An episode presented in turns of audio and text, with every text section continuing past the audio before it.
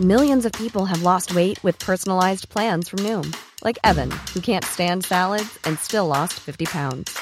Salads, generally, for most people, are the easy button, right? For me, that wasn't an option. I never really was a salad guy. That's just not who I am. But Noom worked for me. Get your personalized plan today at Noom.com. Real Noom user compensated to provide their story. In four weeks, the typical Noom user can expect to lose one to two pounds per week. Individual results may vary. Les hommages des Britanniques pour Elisabeth II se poursuivent au Royaume-Uni. Ils étaient encore très nombreux ce samedi soir en famille devant le palais de Buckingham. Des hommages qui vont se poursuivre jusqu'au 19 septembre, jour des funérailles d'Elisabeth II. Et cette image forte, les princes William et Harry de nouveau réunis cet après-midi. Charles III officiellement proclamé roi des Britanniques samedi matin. L'après-midi même, il a reçu les principaux ministres et les chefs de l'opposition.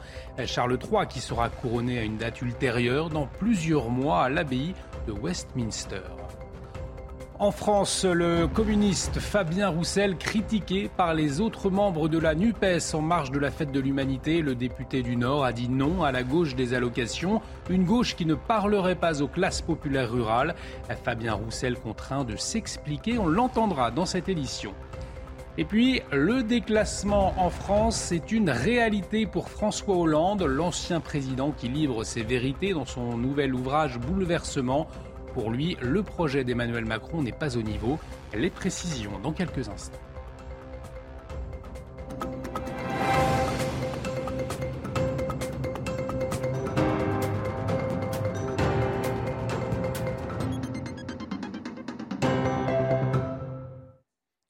Bonsoir à tous, très heureux de vous retrouver. Bienvenue dans l'édition de la nuit. Et on va démarrer avec ces images fortes eh, qui ont marqué la journée de samedi. Les princes William et Harry, avec leurs épouses, ensemble euh, devant le château de Windsor pour un hommage à leur grand-mère. C'est la première apparition publique collective des deux frères depuis euh, mars 2022. Harry et Meghan avaient alors annoncé leur mise en retrait de la monarchie. Une surprise pour la foule rassemblée qui rendait hommage à Elisabeth II. Euh, les fils du roi Charles III et leurs épouses euh, longuement applaudis. Écoutez ces réactions recueillies sur place. C'est vraiment incroyable de voir la famille réunie. C'était vraiment très agréable à voir. C'était vraiment une belle surprise. Vous ne pouvez pas savoir ce que ça fait de les rencontrer pour la première fois. C'était une surprise de voir Harry et Meghan. C'est bien de les voir tous ensemble. Je pense qu'ils vont faire amende honorable et redevenir des frères, ce qui serait génial. Vous avez aussi besoin de votre famille dans ces moments-là. Alors j'espère qu'ils ne feront plus qu'un, comme avant, qu'ils s'entendront et que les enfants pourront être ensemble. Ce serait génial. Et on vient de le constater, beaucoup de monde devant le château de Windsor. Deux jours après le décès de la reine, les Britanniques eh bien, continuent d'affluer pour lui rendre hommage. Ils sont encore venus en masse ce samedi soir devant le palais de Buckingham et en famille. La reine d'Angleterre aimée de toutes les générations, c'est ce qu'a pu constater sur place Vincent Fahandez. Regardez.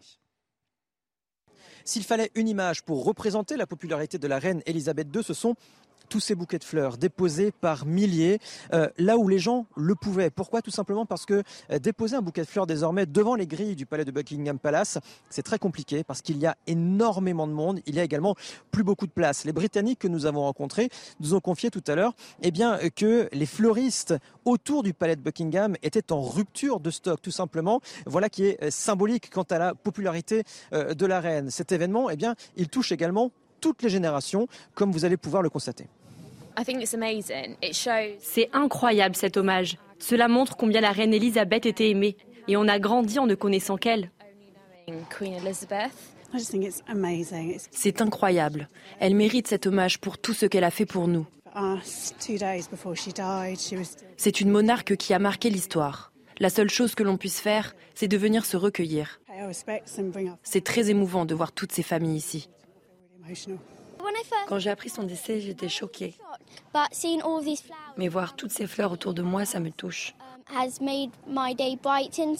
C'était la grand-mère de toute la nation. On connaît enfin désormais la date officielle des funérailles de la reine qui se dérouleront le 19 septembre prochain. Avant cela, les Britanniques pourront eh bien, venir rendre un dernier hommage à leur reine à partir de mercredi, dont le corps reposera au Westminster Hall, ici à Londres. Et des dirigeants du monde entier attendus le lundi 19 septembre à l'abbaye de Westminster. En attendant, la dépouille de la reine restera jusqu'à ce dimanche matin au château de Balmoral en Écosse pour arriver à Londres mardi. Les précisions sur place de Régine Delfour. C'est ce dimanche à 10h, 11h heure française que le cercueil de la reine quittera le château de Balmoral. Le convoi funéraire s'arrêtera 12 minutes plus tard dans la petite ville de Balater. À 11h, il sera à Aberdeen, à 14h à Dundee. C'est à 16h, 17h heure française qu'il fera son entrée à Édimbourg. Il passera devant le Parlement avant de rejoindre Holyrood House, la résidence royale d'Édimbourg. Ce samedi, plusieurs membres de la famille royale, dont le prince Andrew, la princesse Anne et le prince Édouard, ont assisté à un court office religieux dans une église proche de Balmoral. Ensuite, ils sont rentrés à pied et ont découvert les différents hommages au pied des grilles du château. Ils étaient très émus de voir tous ces témoignages envers la reine. Et la journée de samedi, bien sûr, marquée par la proclamation officielle de Charles III comme roi, une cérémonie samedi matin en présence de la nouvelle reine consort Camilla, du nouvel héritier du trône William, de la première ministre Liz Truss et de plusieurs de ses prédécesseurs. Charles III qui sera couronné à une date ultérieure, probablement dans plusieurs mois. Retour sur cette journée historique avec Sandra Chiombo. Il est 11h25 ce samedi quand Charles III fait son entrée dans la salle du trône au conseil d'accession du palais Saint-James à Londres. Pour la première fois de l'histoire, la cérémonie de proclamation est télévisée.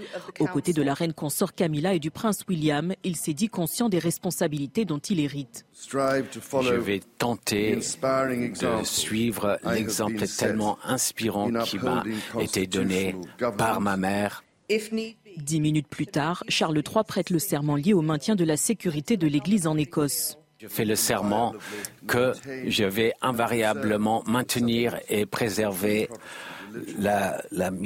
l'existence de la religion protestante telle qu'établie par la législation euh, écossaise. À midi, le maître d'armes de l'ordre de la Jarretière proclame publiquement la royauté de Charles III au balcon du palais Saint-James. Ce dernier se dirige vers la Bourse de Londres pour une seconde cérémonie devant des figures de la vie économique du Royaume-Uni. Peu avant 14 heures, il fait son retour au palais de Buckingham sous les ovations. Au même moment, les députés et la première ministre Liz Truss prêtent allégeance au roi et expriment leurs condoléances. Dans l'après-midi, Charles III s'est entretenu avec plusieurs personnalités du pays, dont l'archevêque de Canterbury. Et Charles III qui s'est donc dit prêt à assumer ses devoirs, ses lourdes responsabilités, mais qu'en attendent les Britanniques? Un sujet de Célia Judas. Moins populaire que sa mère, le nouveau monarque va devoir gouverner dans l'ombre de celle qui a su se faire aimer du monde entier. Les Britanniques attendent de lui qu'il soit à la hauteur de la reine Elisabeth II. J'espère qu'il deviendra un bon leader, comme l'était la reine. Um, um, et j'espère qu'il maintiendra l'unité du pays et qu'il continuera à être aussi bon que tout le monde l'espère.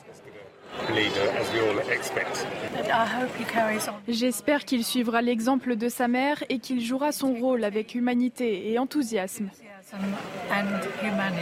Controversé, parfois moqué, à 73 ans, Charles III entre dans l'histoire comme étant le monarque britannique le plus âgé au début de son règne. Un âge avancé qui, malgré les applaudissements, dérange. Je ne suis pas si contente car il est si vieux pour commencer un travail de cette envergure. J'aurais préféré voir William là-bas et pas lui. Je pense que dans quelques années, soit il va abdiquer, soit à cause de son âge, il y aura besoin de quelqu'un de plus jeune. Dans son premier discours, Charles III a assuré qu'il suivra l'exemple de sa mère et servira le peuple britannique avec toute son énergie. Retour en France avec de la politique et cette polémique à gauche, le communiste Fabien Roussel critiqué par les autres membres de la NUPES. En marge de la fête de l'humanité, le député du Nord a dit non à la gauche des allocations qui ne parleraient pas aux classes populaires rurales. Et alors de l'insoumis Jean-Luc Mélenchon à l'écologiste Julien Bayou en passant par le socialiste Olivier Faure, tous ont dénoncé cette vision.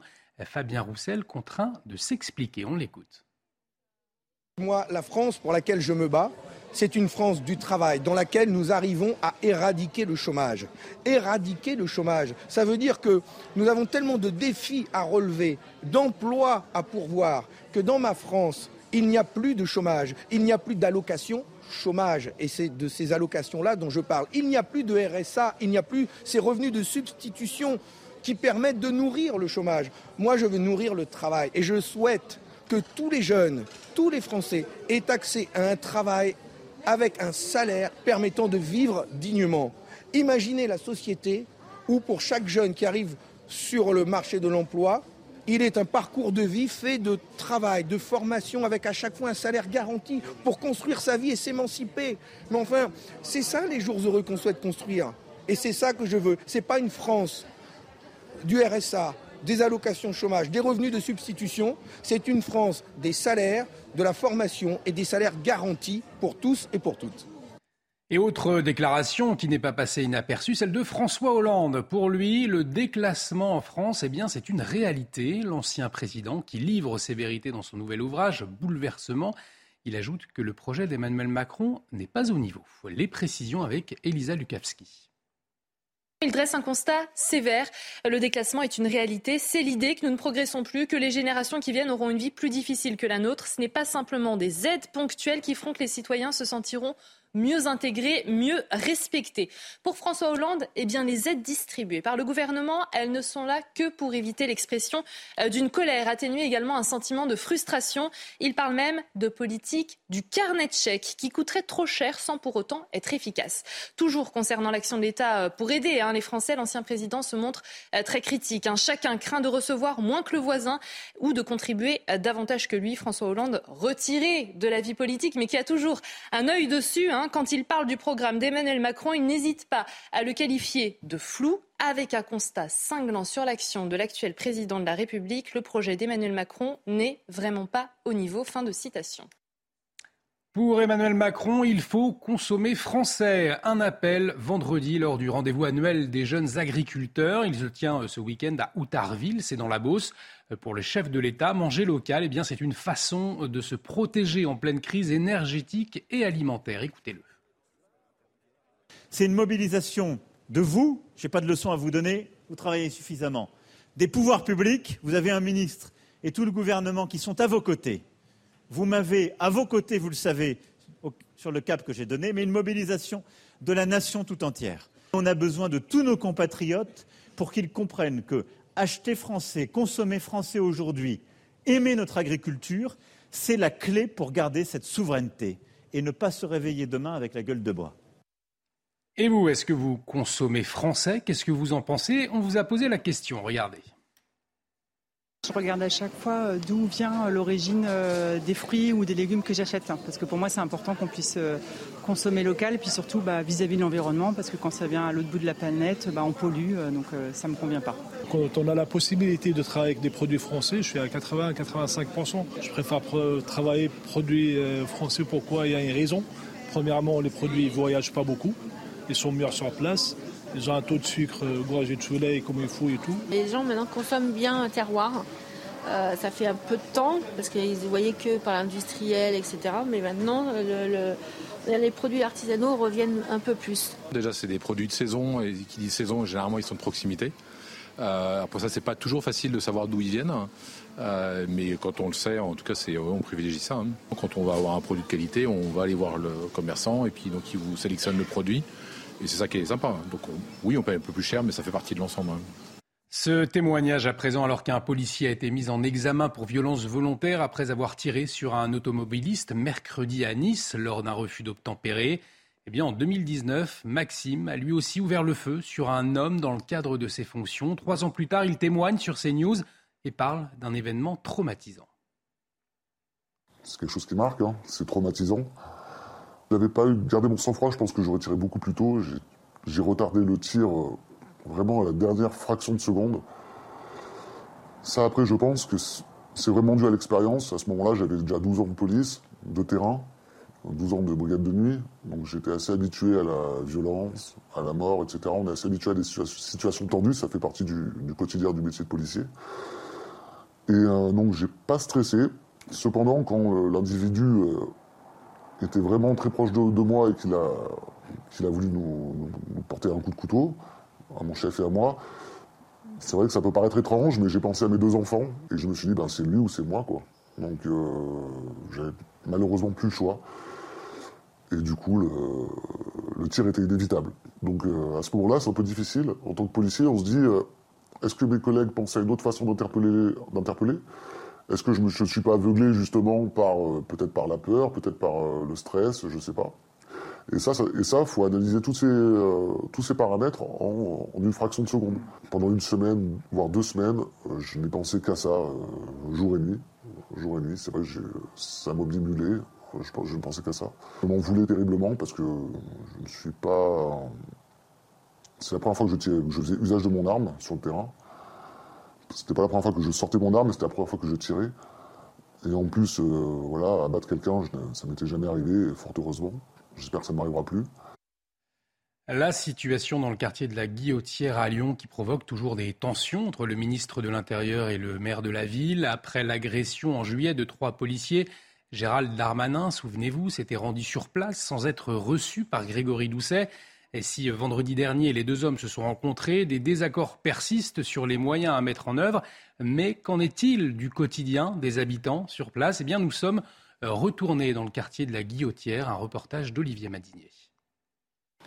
Dans le quartier de la Guillotière, la présence policière est quasi permanente. Au niveau de la station de métro, le marché sauvage a disparu. Kevin Valette est le pharmacien du quartier. Il voit les choses s'améliorer. Le calme est revenu euh, depuis qu'ils ont, affrété 70 CRS euh, dans le secteur de la guillotière. Donc on, voit vraiment une différence lorsqu'ils sont présents en tout cas, euh, avec beaucoup moins de, de vendeurs de cigarettes notamment. C'était ceux sur lesquels on avait, on avait beaucoup de problèmes.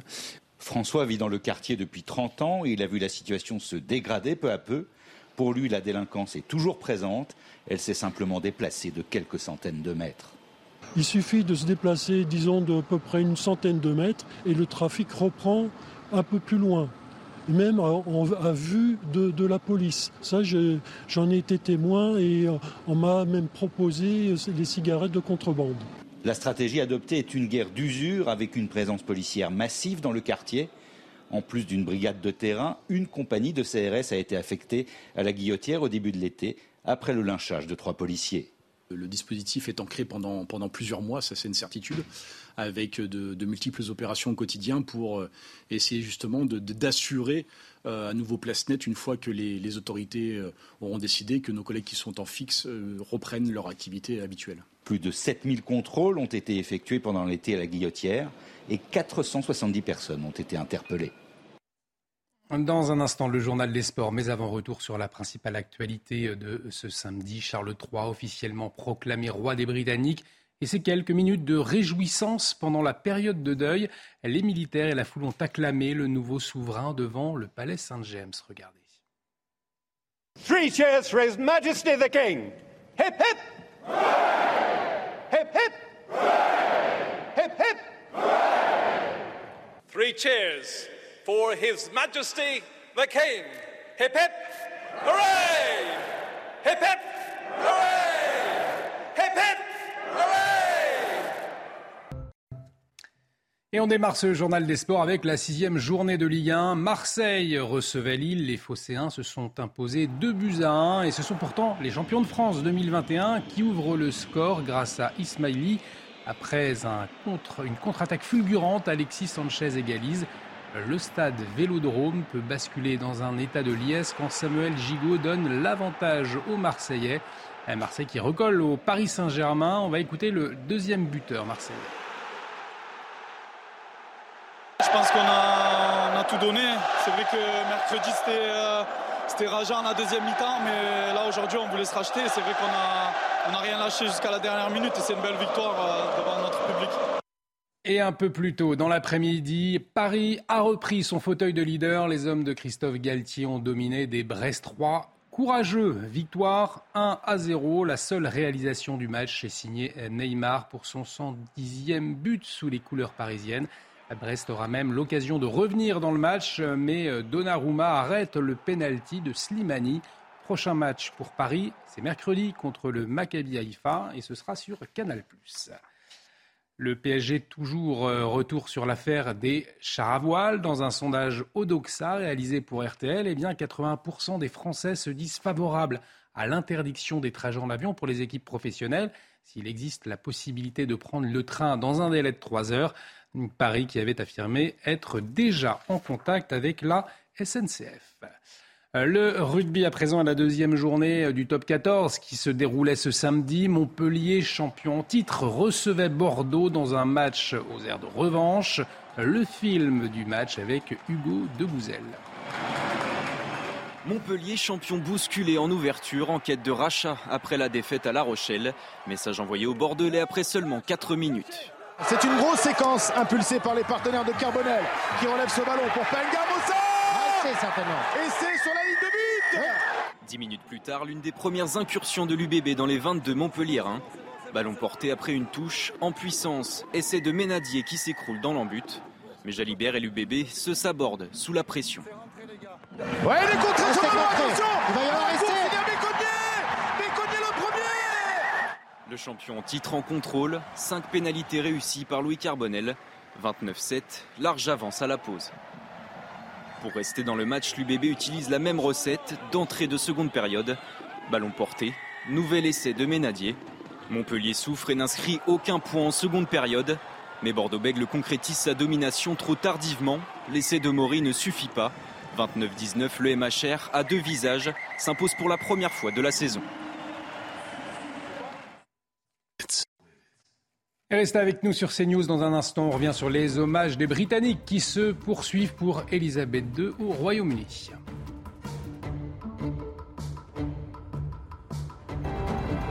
Retrouvez tous nos programmes et plus sur cnews.fr. Les hommages des Britanniques pour Elisabeth II se poursuivent au Royaume-Uni. Ils étaient encore très nombreux ce samedi soir en famille devant le palais de Buckingham. Des hommages qui vont se poursuivre jusqu'au 19 septembre, jour des funérailles d'Elisabeth II. Et cette image forte, les princes William et Harry de nouveau réunis cet après-midi. Charles III officiellement proclamé roi des Britanniques samedi matin. L'après-midi même, il a reçu les principaux ministres et les chefs de l'opposition. Charles III qui sera couronné à une date ultérieure dans plusieurs mois à l'abbaye de Westminster. En France, le communiste Fabien Roussel, critiqué par les autres membres de la NUPES en marge de la fête de l'humanité, le député du Nord a dit non à la gauche des allocations, une gauche qui ne parlerait pas aux classes populaires rurales. Fabien Roussel contraint de s'expliquer, on l'entendra dans cette édition. Et puis, le déclassement en France, c'est une réalité pour François Hollande, l'ancien président qui livre ses vérités dans son nouvel ouvrage Bouleversement pour lui, le projet d'Emmanuel Macron n'est pas au niveau. Les précisions dans quelques instants.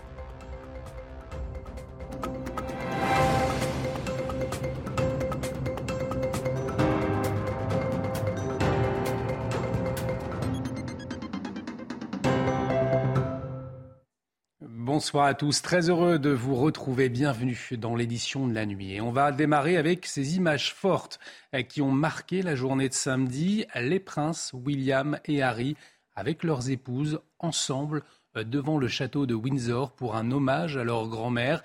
C'est la première apparition publique collective des deux frères depuis euh, mars 2022. Harry et Meghan avaient alors annoncé leur mise en retrait de la monarchie.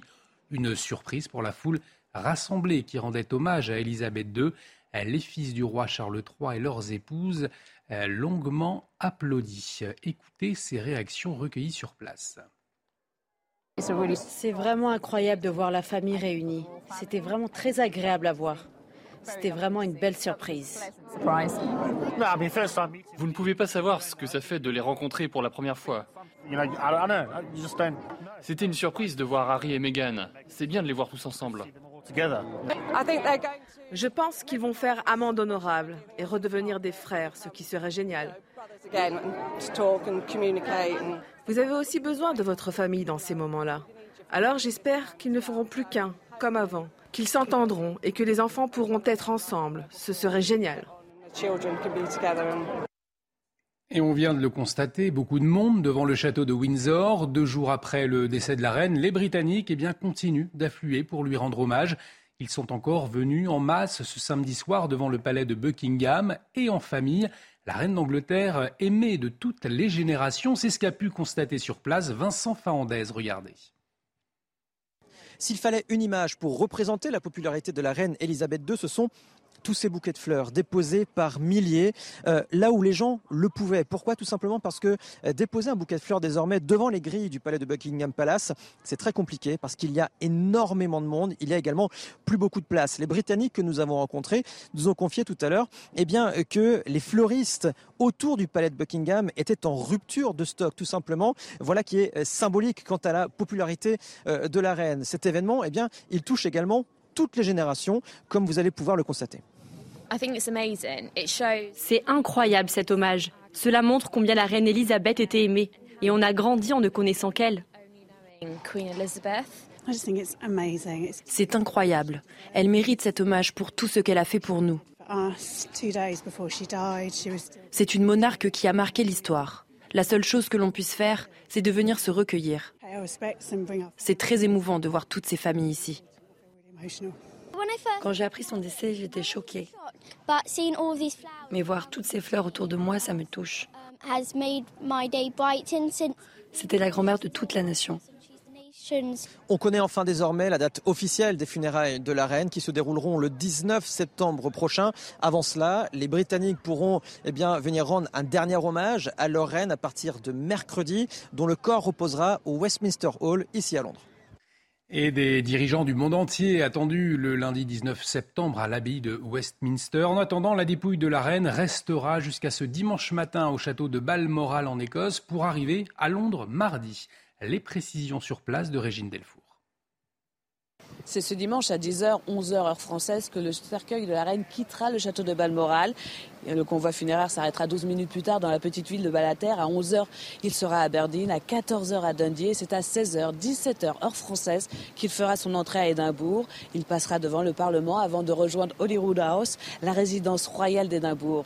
Ce samedi, plusieurs membres de la famille royale, dont le prince Andrew, la princesse Anne et le prince Édouard, ont assisté à un court office religieux dans une église proche de Balmoral. Ensuite, ils sont rentrés à pied et ont découvert les différents hommages au pied des grilles du château. Ils étaient très émus de voir tous ces témoignages envers la reine.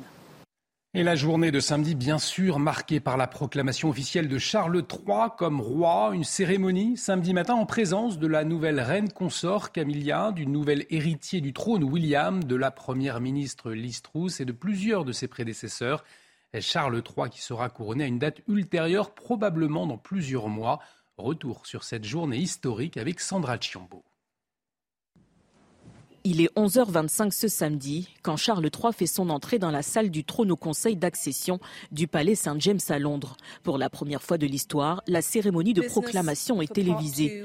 Aux côtés de la reine consort Camilla et du prince William, il s'est dit conscient des responsabilités dont il hérite. Je vais tenter de suivre l'exemple tellement inspirant qui m'a été donné par ma mère Dix minutes plus tard, Charles III prête le serment lié au maintien de la sécurité de l'Église en Écosse. Je fais le serment que je vais invariablement maintenir et préserver l'existence de la religion protestante telle qu'établie par la législation euh, écossaise.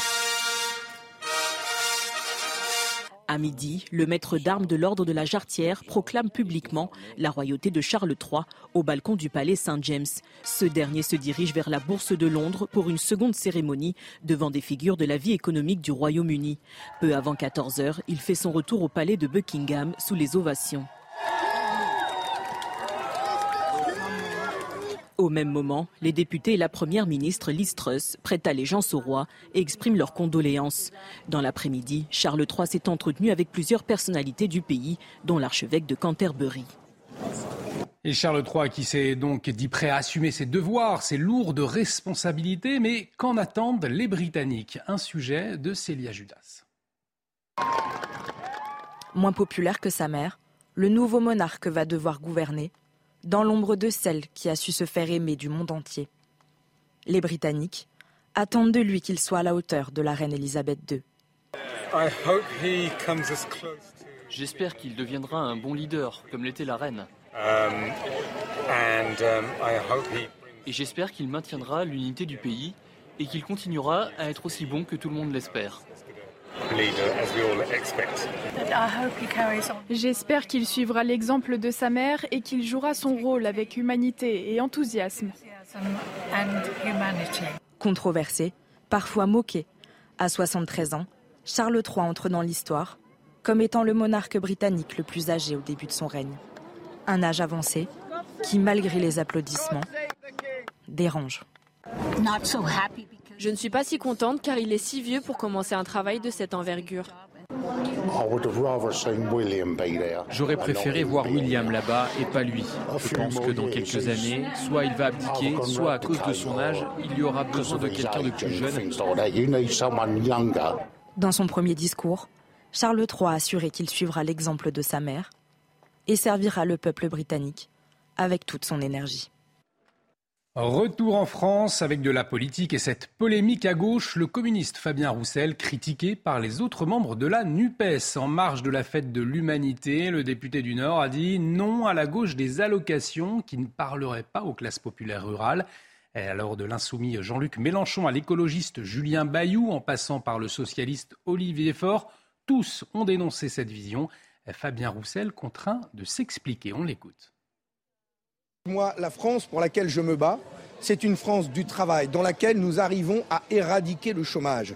Éradiquer le chômage, ça veut dire que nous avons tellement de défis à relever, d'emplois à pourvoir, que dans ma France, il n'y a plus de chômage, il n'y a plus d'allocation chômage. Et c'est de ces allocations-là dont je parle. Il n'y a plus de RSA, il n'y a plus ces revenus de substitution qui permettent de nourrir le chômage. Moi, je veux nourrir le travail et je souhaite que tous les jeunes, tous les Français aient accès à un travail avec un salaire permettant de vivre dignement.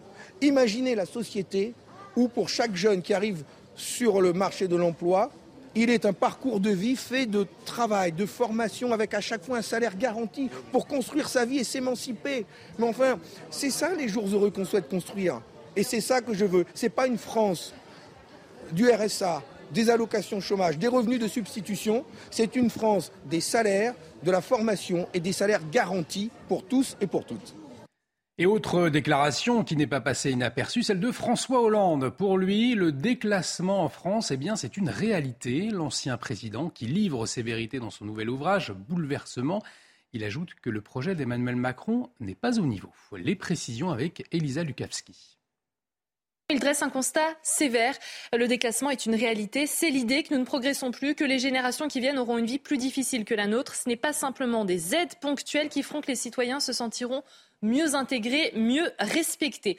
Pour François Hollande, eh bien, les aides distribuées par le gouvernement, elles ne sont là que pour éviter l'expression euh, d'une colère, atténuer également un sentiment de frustration. Il parle même de politique du carnet de chèques qui coûterait trop cher sans pour autant être efficace. Toujours concernant l'action de l'État euh, pour aider hein, les Français, l'ancien président se montre euh, très critique. Hein. Chacun craint de recevoir moins que le voisin ou de contribuer davantage que lui. François Hollande retiré de la vie politique, mais qui a toujours un œil dessus. Hein, quand il parle du programme d'Emmanuel Macron, il n'hésite pas à le qualifier de flou, avec un constat cinglant sur l'action de l'actuel président de la République. Le projet d'Emmanuel Macron n'est vraiment pas au niveau. Fin de citation. Pour Emmanuel Macron, il faut consommer français. Un appel vendredi lors du rendez-vous annuel des jeunes agriculteurs. Il se tient euh, ce week-end à Outarville, c'est dans la Beauce. Euh, pour le chef de l'État, manger local, eh bien, c'est une façon de se protéger en pleine crise énergétique et alimentaire. Écoutez-le. C'est une mobilisation de vous. Je n'ai pas de leçon à vous donner. Vous travaillez suffisamment. Des pouvoirs publics. Vous avez un ministre et tout le gouvernement qui sont à vos côtés vous m'avez à vos côtés, vous le savez, sur le cap que j'ai donné, mais une mobilisation de la nation tout entière. On a besoin de tous nos compatriotes pour qu'ils comprennent que acheter français, consommer français aujourd'hui, aimer notre agriculture, c'est la clé pour garder cette souveraineté et ne pas se réveiller demain avec la gueule de bois. Et vous, est-ce que vous consommez français? Qu'est-ce que vous en pensez? On vous a posé la question, regardez. Je regarde à chaque fois euh, d'où vient l'origine euh, des fruits ou des légumes que j'achète. Parce que pour moi, c'est important qu'on puisse euh, consommer local. Puis surtout bah, vis-à-vis de l'environnement. Parce que quand ça vient à l'autre bout de la planète, bah, on pollue. Donc ça ne me convient pas. Quand on a la possibilité de travailler avec des produits français, je suis à 80-85%. Je préfère travailler produits français. Pourquoi? Il y a une raison. Premièrement, les produits ne voyagent pas beaucoup. Ils sont meilleurs sur place. Ils ont un taux de sucre gorgé de soleil comme il faut et tout. Les gens maintenant consomment bien un terroir. Euh, ça fait un peu de temps parce qu'ils ne voyaient que par l'industriel, etc. Mais maintenant, les produits artisanaux reviennent un peu plus. Déjà, c'est des produits de saison et qui dit saison, généralement, ils sont de proximité. Euh, après ça, c'est pas toujours facile de savoir d'où ils viennent. Euh, mais quand on le sait, en tout cas, c'est, on privilégie ça. Hein. Quand on va avoir un produit de qualité, on va aller voir le commerçant et puis donc il vous sélectionne le produit. Et c'est ça qui est sympa. Donc oui, on paye un peu plus cher, mais ça fait partie de l'ensemble. Hein. Ce témoignage à présent alors qu'un policier a été mis en examen pour violence volontaire après avoir tiré sur un automobiliste mercredi à Nice lors d'un refus d'obtempérer. Eh bien, en 2019, Maxime a lui aussi ouvert le feu sur un homme dans le cadre de ses fonctions. Trois ans plus tard, il témoigne sur CNews et parle d'un événement traumatisant. C'est quelque chose qui marque, hein. c'est traumatisant n'avais pas gardé mon sang-froid, je pense que j'aurais tiré beaucoup plus tôt. J'ai retardé le tir euh, vraiment à la dernière fraction de seconde. Ça, après, je pense que c'est vraiment dû à l'expérience. À ce moment-là, j'avais déjà 12 ans de police, de terrain, 12 ans de brigade de nuit. Donc j'étais assez habitué à la violence, à la mort, etc. On est assez habitué à des situations tendues. Ça fait partie du, quotidien du métier de policier. Et euh, donc, j'ai pas stressé. Cependant, quand euh, l'individu était vraiment très proche de, moi et qu'il a, a voulu nous, porter un coup de couteau, à mon chef et à moi, c'est vrai que ça peut paraître étrange, mais j'ai pensé à mes deux enfants et je me suis dit, ben, c'est lui ou c'est moi. Quoi. Donc euh, j'ai malheureusement plus le choix. Et du coup, le, tir était inévitable. Donc euh, à ce moment-là, c'est un peu difficile. En tant que policier, on se dit, euh, est-ce que mes collègues pensaient à une autre façon d'interpeller? Est-ce que je ne suis pas aveuglé justement par euh, peut-être par la peur, peut-être par euh, le stress, je ne sais pas. Et ça, et ça, faut analyser tous ces euh, tous ces paramètres en, une fraction de seconde. Pendant une semaine, voire deux semaines, je n'ai pensé qu'à ça, jour et nuit, jour et nuit. C'est vrai ça m'obnibulait. Je, je ne pensais qu'à ça. Je m'en voulais terriblement parce que je ne suis pas. C'est la première fois que je faisais usage de mon arme sur le terrain. C'était pas la première fois que je sortais mon arme, c'était la première fois que je tirais. Et en plus, euh, voilà, abattre quelqu'un, ça m'était jamais arrivé, fort heureusement. J'espère que ça ne m'arrivera plus. La situation dans le quartier de la Guillotière à Lyon qui provoque toujours des tensions entre le ministre de l'Intérieur et le maire de la ville. Après l'agression en juillet de trois policiers, Gérald Darmanin, souvenez-vous, s'était rendu sur place sans être reçu par Grégory Doucet. Et si euh, vendredi dernier les deux hommes se sont rencontrés, des désaccords persistent sur les moyens à mettre en œuvre. Mais qu'en est-il du quotidien des habitants sur place? Eh bien, nous sommes euh, retournés dans le quartier de la Guillotière, un reportage d'Olivier Madinier. Dans le quartier de la Guillotière, la présence policière est quasi permanente. Au niveau de la station de métro, le marché sauvage a disparu. Kevin Valette est le pharmacien du quartier. Il voit les choses s'améliorer. Le calme est revenu euh, depuis qu'ils ont, ils ont affrété 70 CRS euh, dans le secteur de la guillotière. Donc on, voit vraiment une différence lorsqu'ils sont présents en tout cas, euh, avec beaucoup moins de, de vendeurs de cigarettes notamment. C'était ceux sur lesquels on avait, on avait beaucoup de problèmes. François vit dans le quartier depuis 30 ans et il a vu la situation se dégrader peu à peu. Pour lui, la délinquance est toujours présente. Elle s'est simplement déplacée de quelques centaines de mètres. Il suffit de se déplacer, disons, de à peu près une centaine de mètres et le trafic reprend un peu plus loin, même à, vue de, la police. Ça, j'en ai été témoin et euh, on m'a même proposé des cigarettes de contrebande. La stratégie adoptée est une guerre d'usure avec une présence policière massive dans le quartier. En plus d'une brigade de terrain, une compagnie de CRS a été affectée à la guillotière au début de l'été, après le lynchage de trois policiers. Le dispositif est ancré pendant, pendant plusieurs mois, ça c'est une certitude, avec de, multiples opérations au quotidien pour euh, essayer justement d'assurer euh, à nouveau place nette une fois que les, autorités euh, auront décidé que nos collègues qui sont en fixe reprennent leur activité habituelle. Plus de 7000 contrôles ont été effectués pendant l'été à la Guillotière et 470 personnes ont été interpellées. Dans un instant, le journal des sports, mais avant retour sur la principale actualité de ce samedi, Charles III officiellement proclamé roi des Britanniques et ces quelques minutes de réjouissance pendant la période de deuil. Les militaires et la foule ont acclamé le nouveau souverain devant le palais Saint-James. Regardez. Three cheers for His Majesty the King. Hip hip. Hip hip. Hip hip. Three cheers for His Majesty the King. Hip. Hooray! Hip hip. Hooray! Hip. Et on démarre ce journal des sports avec la sixième journée de Ligue 1. Marseille recevait Lille. Les Phocéens se sont imposés 2 buts à 1 et ce sont pourtant les champions de France 2021 qui ouvrent le score grâce à Ismaili. Après un une contre-attaque fulgurante, Alexis Sanchez égalise. Le stade Vélodrome peut basculer dans un état de liesse quand Samuel Gigot donne l'avantage aux Marseillais. Marseille qui recolle au Paris Saint-Germain. On va écouter le deuxième buteur marseillais. Je pense qu'on a, tout donné. C'est vrai que mercredi c'était euh, rageant la deuxième mi-temps, mais là aujourd'hui on voulait se racheter. C'est vrai qu'on n'a rien lâché jusqu'à la dernière minute et c'est une belle victoire euh, devant notre public. Et un peu plus tôt, dans l'après-midi, Paris a repris son fauteuil de leader. Les hommes de Christophe Galtier ont dominé des Brestois courageux. Victoire 1 à 0. La seule réalisation du match est signée Neymar pour son 110e but sous les couleurs parisiennes. Brest aura même l'occasion de revenir dans le match, mais Donnarumma arrête le penalty de Slimani. Prochain match pour Paris, c'est mercredi contre le Maccabi Haïfa et ce sera sur Canal+. Le PSG toujours euh, retour sur l'affaire des chars à voile. Dans un sondage Odoxa réalisé pour RTL, eh bien 80% des Français se disent favorables à l'interdiction des trajets en avion pour les équipes professionnelles s'il existe la possibilité de prendre le train dans un délai de 3 heures. Paris qui avait affirmé être déjà en contact avec la SNCF. Euh, le rugby à présent à la deuxième journée du top 14 qui se déroulait ce samedi. Montpellier, champion en titre, recevait Bordeaux dans un match aux airs de revanche.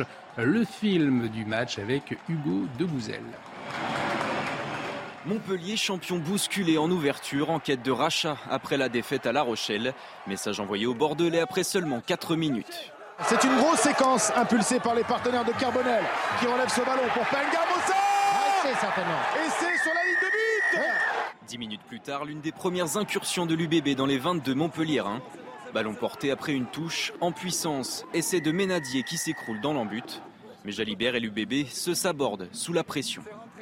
Ouais, il est contré sur ballon, attention Il va y avoir rester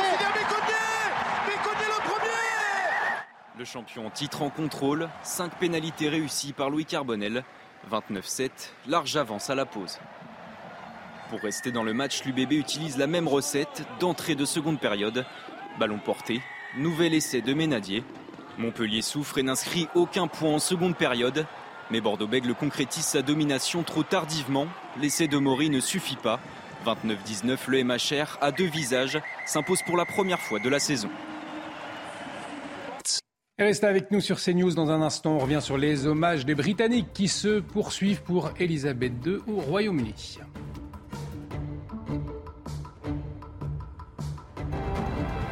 Retrouvez tous nos programmes et plus sur cnews.fr.